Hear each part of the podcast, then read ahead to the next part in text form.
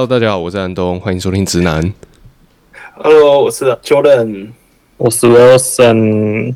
哎，那这边要跟观众朋友说一声抱歉，我们最近实在是有点太忙了，那就好像有几周没有更新了吧。但是呢，我们这一集就想要跟大家来聊一聊，我们最近都在忙什么？最近有什么呃印象特别深刻的事情？特别是安东说他最近行程像烟火秀一样，每天都在爆炸。那我们就来听听最近日本有夏季烟火。OK OK，那我们就听听呃安东最近都在干嘛？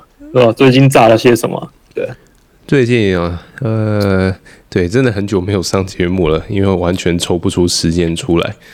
然后最最近因为都是在忙一些呃 podcast 的一些辅助专案，还有呃客户的影音专案，开始有一些呃过去种下来的种子它开始在发芽了，然后后来又开始回找一些制作，所以就变成说多个专案呃叠加在一起，然后每天就这样子呃早上醒来到晚上睡觉会觉得很像才过一小时，然后就这样子一直过，一直过，一直过，然后就就是。每天就这样子过日子，然后过了一整个六七月，我都没有发现。哇，这听起来算好事还是坏事？嗯，因为听起来这样专案有回流，对啊，就是让这下个月的生活费有着落是吧。嗯，还好，但是就是。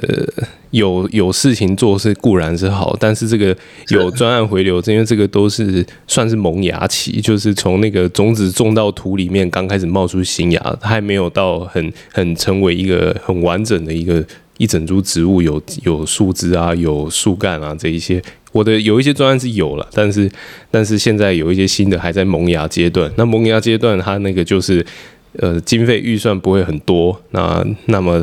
呃，投投客户投入进来的预算并不多，可是一定要好好的去把它经营起来，这样子才会有后续。这个就是最近比较辛苦的地方，因为在每一个专案开始，它都是在前期，它的万事起头难啊。对，它的经营是需要最多的。那有些时候是客户有任何的问题，必须要有问必答啊，真的是任何形态问题都要有问必答。那关于影片制作啊这一些，就尽管说现在有很多的很多的工具可以去。让公司内部可以自己去进行这件事情，但有一件事情就是没有办法，那就是写企划。嗯，对，然后还有拍摄的劳力，这个也是现在是完完全全没有办法被取代。虽然说它可以用电脑生成，但是一般的公司其实他们还是会比较喜欢说是用呃有导演啊、有制作人的形式去帮他们完成他们想要呈现的东西，因为真正的。现在的工具虽然很普及，但可不可以接受的人，这个是另外一回事。对，所以，呃，有些有些事情，虽然我我觉得我接手，那它很看似是很简单，比如说像生成字幕这种事情，或者是说，或者是说像是一些比较基本的一些工作，就是甚至连我都不见得会想要再去亲手去执行的工作。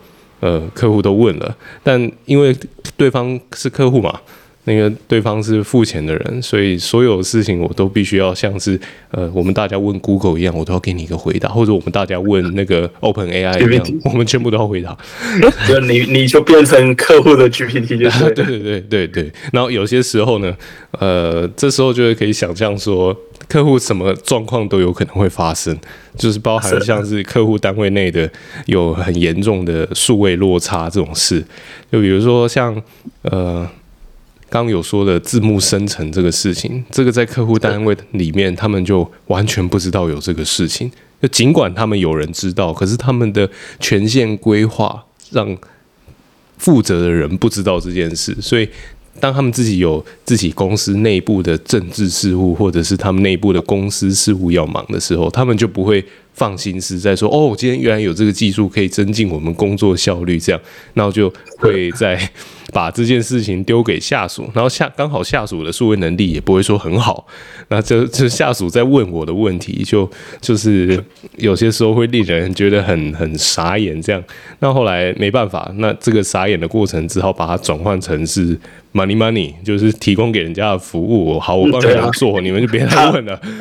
他不是他不知道对你来说是好事啊，对不对？你就这个这些都是卖资讯落差，资讯落差永远就是赚钱的地方，对吧？是是我觉得很多商业买卖就是赚资讯落差，就是赚我知道你不知道，是是这个呃，这个在最近我感受很明显啊。那那也因为要处理这些感受，这个有时候会让人觉得呃蛮问号的，而且对我来说，它是一种蛮低价值的时间，所以。呃，蛮低价值的工作付出时时间呐、啊，因为这种事情，它其实对像是我的一些大型专案来讲，这种大型专案的客户其实是不会去过问这种事的。那这种客户，他们就是所有事情就完全包给我去做，他们完全不闻问，他们只看最后的结果。嗯，对。那像这种的，我就是可以很，我就可以很。把时间投入在一些重要的内容创作上面，而不会说是把时间投入在像沟通啊或写 email 啊这种事情上面。那当把越多的时间花在写 email 上面，嗯，那工作产能就开始降低了。那是时候该找个秘书了。对，我我这我最近的确有开始找了，写 email 都直接直接 GPT 了。对啊，写 email GPT，我上上次那个。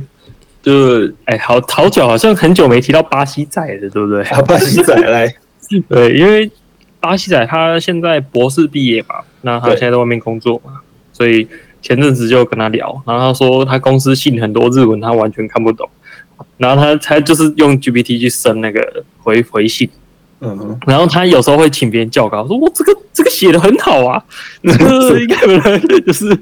他说：“这个比一般这个大学毕业什么的，这个应该有一点经历才写出这种内容的。所以巴西仔现在也是嗯蛮依赖 GPT 的。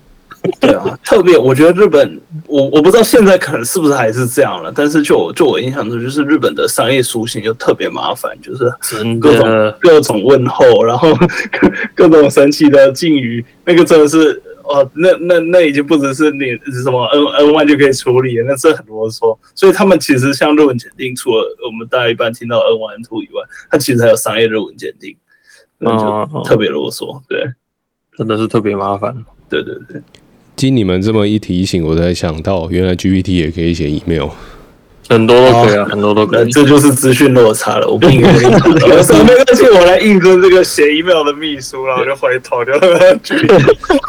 是这个呃，GPT adapter 啊，就是对对对。现在我觉得这应该是之后的那个热门行业吧，就是 GPT adapter，应该算是那个 prompt engineer 这种。是是是是，对啊。这个事情其实如果我来去做，我可以很有信心说我会适应的很好。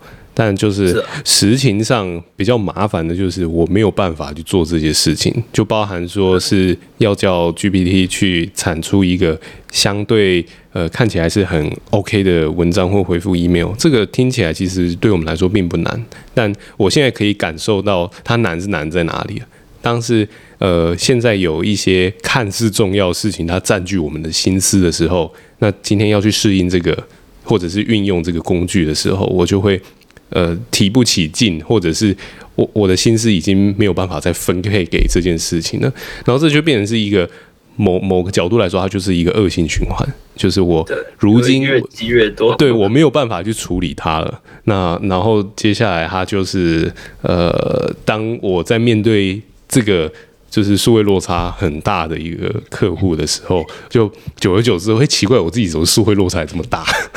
是，对，所以这个呃，这个有些时候是很两难选择。当然，一方面是我跟我可能专案很满很满，这个呃已经完全是 overload 的状态也有关系啊。就是我我可能做完某一件事情之后，我就要去做剪接工作。那这个剪接工作就是真的是它很吃专注力。假设我们一天有有一百一百分的专注力可以用，那我如果要去做剪接案的话，我可能一天要挪出大概超过七十 percent 的的专注力去做这件事情。那剩下三十，剩下三十 percent 其实品质就不会很好。做事情的品质真的就是会下降很多，所以现在最近我觉得我面临到最大的一个挑战就是专注力的管理，这个真的是非常困难的。嗯，确实确实，我我我觉得像像我平常在工作也是，就是像我们以写程式来讲，经常就是有那种麻烦的事情，最最最麻烦的就是写这种测试，因为写测试就是、哦、呃你必须得做。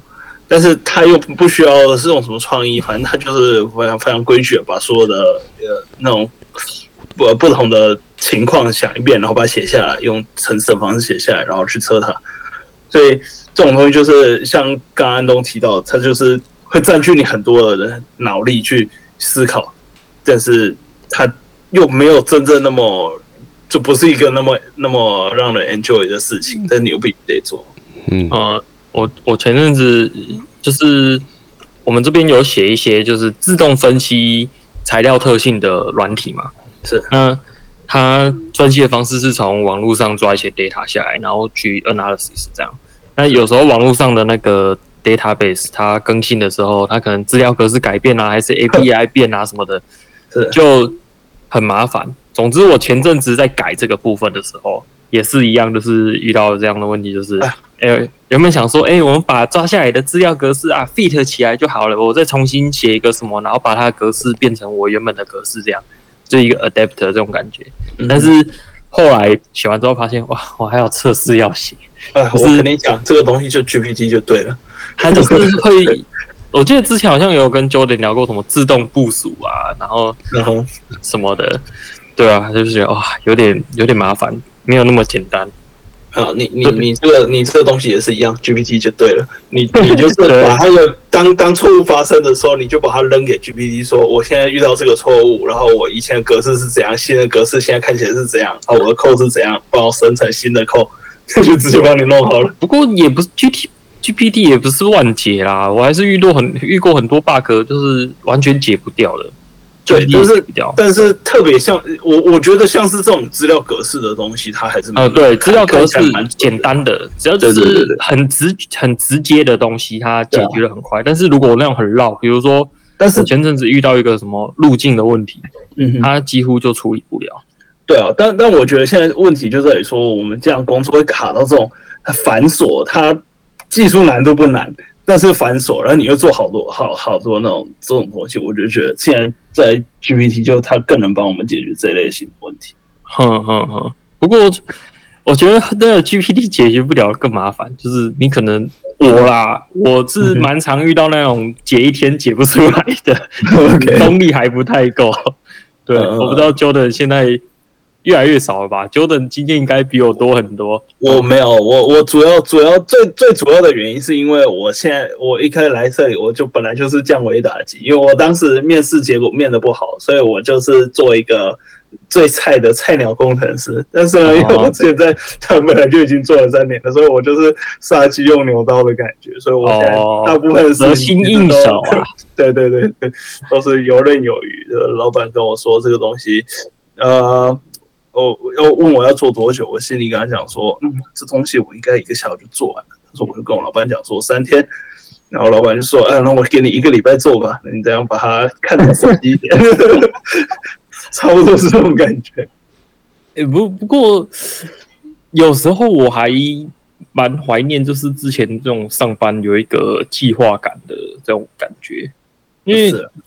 我我觉得就是这就是好的 PM 的重要性，就是你要很能够去抓你这个转案要花多少时间，然后每个人你要分配多少时间，包含你可能要抓一个停损点，就是这个功能做不出来，那我就是做到就是你做到哪里，然后就要先上。对，但但我觉得像你做做做学术研究，就是你自己既是工程师也是 PM 的这种感觉。对，就是所有所有的东西都是你自己规划，这基本上老板我也不知道。老实说，像像你们在做学术研究，你跟你老板之间的合作关系大概是怎么样？但是像我我老板几乎是，哎，我老板这个哇，这个好神奇哦！怎么讲？我老板说管不管，说不管也是管一堆。其实有时候蛮不爽的，就是因为他对我的东西不是一定不是那么了解嘛。是的，那。他有时候会突然说：“哎、欸，你去参加一下这个。”我说：“我现在的进度是这样，而且，你你知道，有时候去参展的时候，你要把你的东西变得完整。对，就至少要能 present 这样。对对对，但是你在想，假设你今天画，你今天在写一个 app，还是做一个东西的时候，你是在画一个圆嘛？是。那你今天去参展的时候，你就不得不把先把这个圆先补起来。啊。但是我内心的想法是，我可以的话，我想要直接把那个大圆画出来。对，这样比较比较也有 impact 嘛。对，就是比较快，而且就是你直接画一个大圆，跟你一直画小圆，一直疯狂把你的这个东西圈出来的那个速度来讲，你直接画一个大圆，可能比你一直在弄那边弄那个小圆还快嘛。但是，总之我老板就是一直那个一一直叫我说，哎、欸，你把这个圆补起来，这样这样这样的这样。哎、欸，但是我我觉得有时候其实像。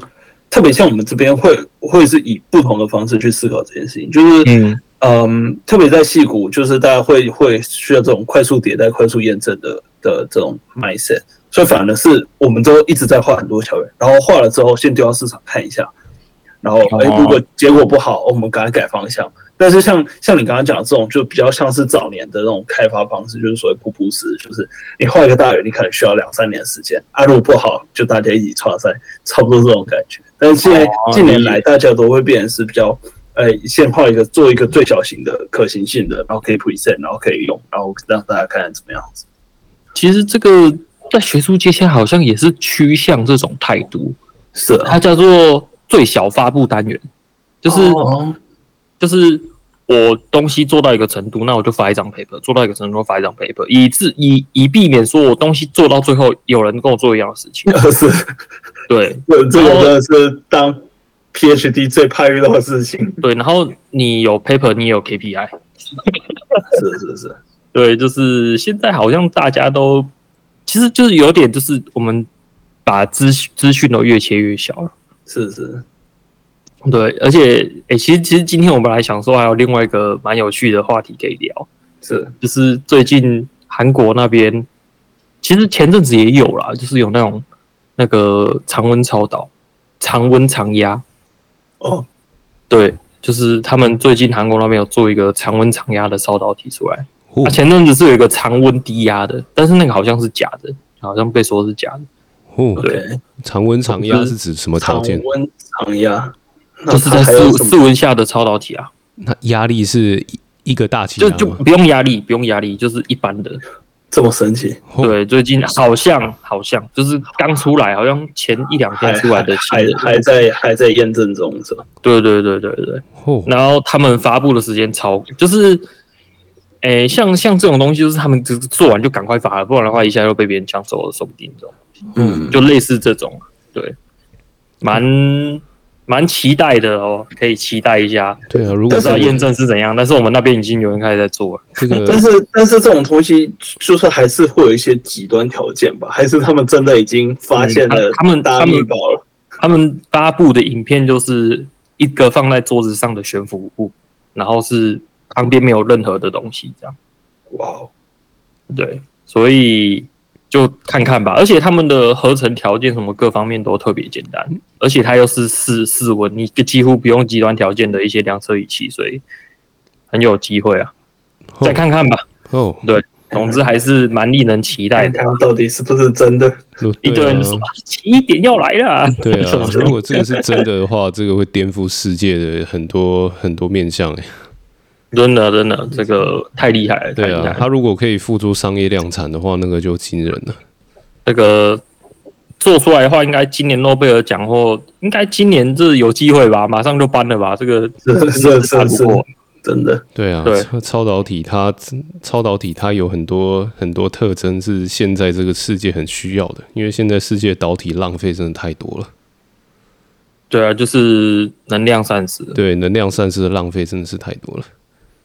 对啊，总之，我觉得现在学术界也是趋向于这种，就是比较片段的这种资讯啊。嗯，对啊，嗯，现在毕竟已经不是以前那个电晶体那么大颗的年代了，就是现在，呃，计算速度都非常的快嘛。那那个，呃，产出产品的速度也要很快，那付诸市场测试的速度越快越好，因为这样子对公司来说才可以赚得到钱。那我在想，会不会是有可能是这样子的？嗯，这样子的形态，它逐渐的从呃科那个逐渐的从商业界开始逐渐转接转到科学界，这个我觉得是不无可能啊。不过呃，你说到像论文产出这种方式，我自己倒是很熟悉，因为以前我自己大学系上的教授就是这么搞的。对，就是最小发布单元。对，就是他，因为教授他们有发表论文的压力嘛，那也有 要拿科，也要拿科技部或国科会的那个预算的压力嘛，拿拿预算。对，所以就是为什么我们的实验室很多都像工厂一样，就是进去你的硕士班，你基本上就是你就是在生产 data，然后呢，生产 data 其实它跟前面几届学长学姐生产出来的 data 其实我觉得是大同小异，它只是某一个参数不一样而已。对啊，这是台湾吧？台湾大概都是好几个硕士拱一个博士的那种感觉，就是好几个硕士的结果，然后博士拿去搞一搞，把它整合一下，然后发一篇论文这样。嗯，台湾的博士给我的感觉比较像这样啊。当然，博士自己做的事情也是蛮多的。嗯，那像日本这边的话，我就觉得很水啊。是吗？对吧？我觉得日本硕士真的很好毕业，就撇去语言问题啊，撇去语言问题。我觉得在劳力方面，台湾的硕士实在是嗯很辛苦很累。哎、真真别讲，我这里就更水了，我在考试就毕业了，论文都不用写。对啊，对，相比之下，其实台湾的训练我觉得蛮精实的。对，这个我老实说，你你与其写一篇水论文，你干脆就不要写了，有什么好写的？对，就是这个这一件事情，这两三年下来啊，我思考是很常在思考这件事情，就是。我们的考试非常的多，然后我们的那个就是我们的硕士班门槛就是有那个那个论文在那边嘛。不管你是读什么硕士，没有办法像 Jordan 一样，你你已经飞到了美国去，然后你你是有一个通过了一个考试，你就可以拿到了这一个这个学位嘛。就是你是那这个重点就来了，就是我们有这么多的这种训练，有这么多的这种测验。有这么多的这一些关关门槛要过，而且还有很多人游不过去，然后还需要心理智商辅导。现在在台湾这是一个很很很很大趋势哦，就是很多人过不去，所以他就是要接受辅导，或者是说跟家里有冲突。但是这相较之下，结果我觉得就很大的一个一个方向来看，我们台湾的产业各个方面的产业其实并没有比较具有竞争力啊。就相较于美国，我，我觉得你你回到最初来讲，他他他要卡这个硕士卡的那么辛苦，我就想问一句，他为什么一定要这个硕士？是啊，嗯，对啊，我我觉得这完全是这种嗯学术架构的不同吧。我觉得台湾的教授，尤其做理工的，大家都知道，理工真的是很需要钱去堆。嗯，是啊，对，就是你买仪器、买设备。有的没的，你要花很多钱去做东西，几十万、几百万在跳了。对，所以你，那你又不可能叫学生出，所以教授他自己想必要去找一些计划，或是找一些 sponsor 什么的。所以教授其实，我觉得台湾的教授蛮多心力都在这方面，是反而没有什么心力去在做研究。那你学生要。一定要有人带，因为他毕竟是学生，他经验没有那么丰富，所以他一定要有人带。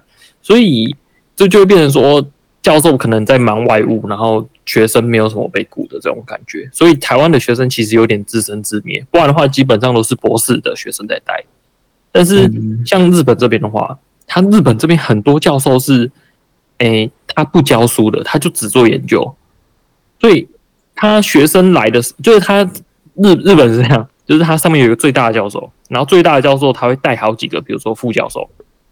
那那些副教授或者是助理教授，他是不上课不教书的，他就是带学生，所以就是比较能够分工吧，不会像台湾这样，而且你也不太需要去担心那个钱的问题，是。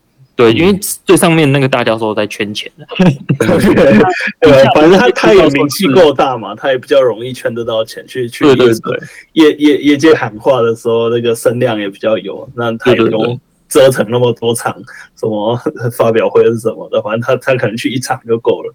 嗯，那底下的副教授或是什么助理教授什么这些，就是就是可以更专注在学生或是一些学术上面的研究，嗯。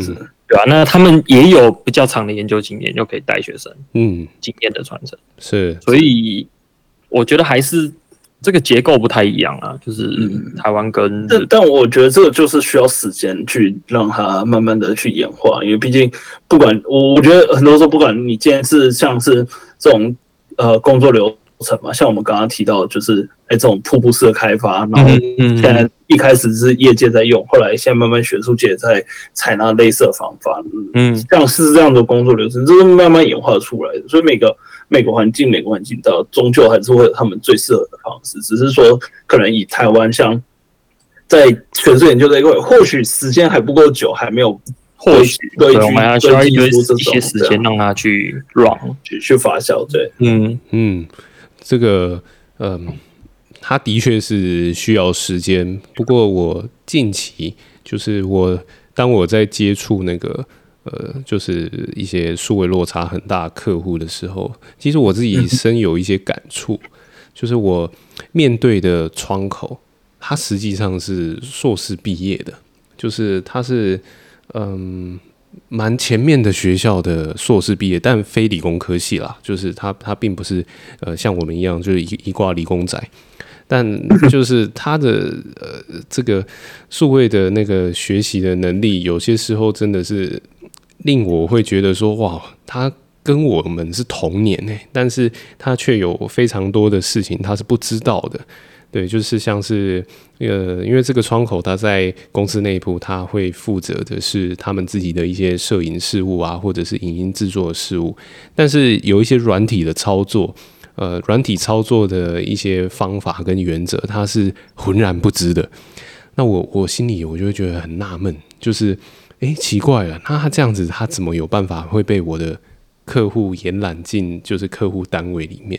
那这个就就让我就是有一些疑问啊，就是这种对于软体操作，它是非常的呃，我他给我的第一直觉就像在国军一样，就是他需要你，你要讲一行字，那一行字里面要有一个动作，然后他才会做。的人，那我就心里就想说，天哪，这个这个客户窗口，因为我就是从一些相关的管道知道说，这个我的这个窗口他是很前端大学毕业，我说天哪，怎么会有这样子的这个数位数位学习力怎么会这么的低落？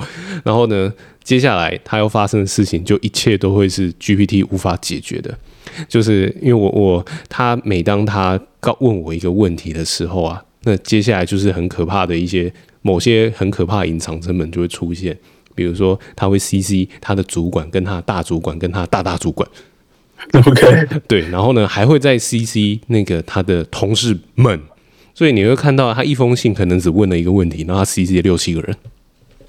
然后重点是这个问题，它可能是就有点像你们刚刚说的，在那个日文的商业的那个信件里面啊，它有一大堆禁语，但是重点只有那一两个。然后我觉得看到，对它那个整封 email，哇，好长。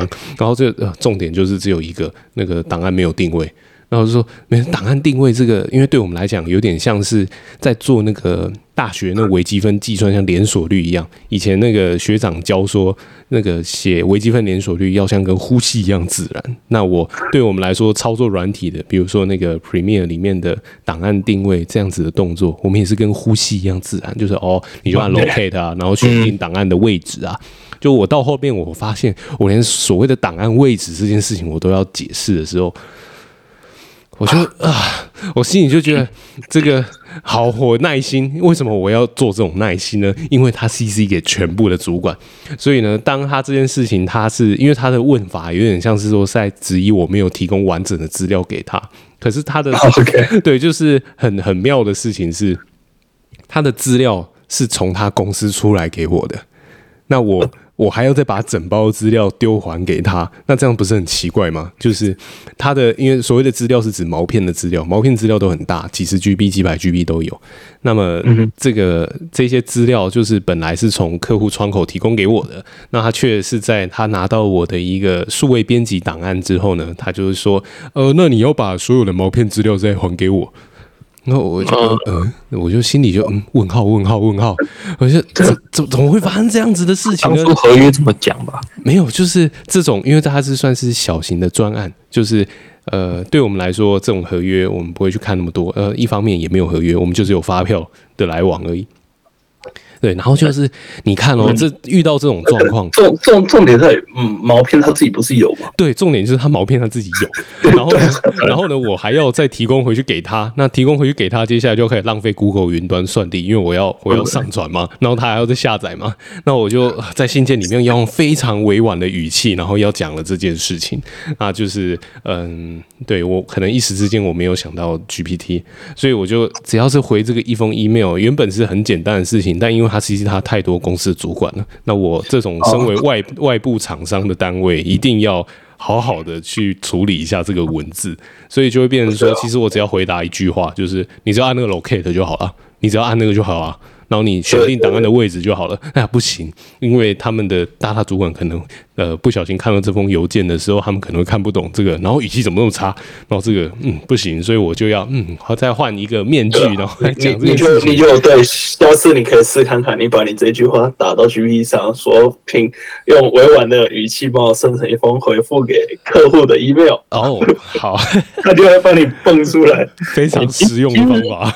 其实我觉得某方面来讲，那个人蛮适合来日本的，也是蛮聪明的，各种各种官威啊，就是一个一个小小东西，十七五六个是什么什么？对啊，其实我我觉得某方面来讲，他真的蛮适合来日本的，而且也蛮聪明的。说实在的，并不是说对啊，就是每个人都有他的那个优势在。是是，那那日本我常遇到这种事情，所以。嗯，从你嘴巴里面听到，我就觉得就这样吧。你不然这么一说，我就想到这个这个窗口的个性，他很诚恳。就是他非常的诚恳，听你这么一说，他的确适合去日本。就是这种、嗯、这种这样的事情，的确是蛮适合的。嗯，所以我我觉得 OK 啊，对我这边听起来是很 OK 啊，完全可以接受的事情。啊是啊，但就某方面他占用到我，如果说占用到我一小时，那他那个。我最近有发现，我一个小时的产能，有些时候会影响到大概十几万的产出。嗯，所以你是时候该请个助理助理。对，那么这个呃，最近的确有在尝试做这件事情。不过这个因为诸牵扯诸多的计算，就是诸多的，对，这真的比较麻烦啊，多一个人这个。对，整个业务的流程可能要不一样。对，有些时候多一个人不代表说问题可以解决，有些时候多一个人一加一不一定会大于二，有时候这就是人月神话。这有时候一加一会变零点一。啊，对对对对，对，这个太悲观了吧？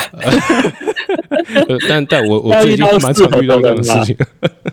对啊，要遇到适合的人啊。对，哎呀，哎呀，好了，好加油！那我们这一集这一集也跟大家聊了非常多，从啊安东的行程爆炸，一直聊到我们这种工作呃效率，对职场上要怎么样去增加工作效率啊，这些工作流程又是怎么演变的？那如果我们的观众朋友对于这方面有什么特别的心得，那也欢迎留言跟我们分享。那我们这一集就大概聊到这边，大家拜拜。拜拜，拜啦拜啦。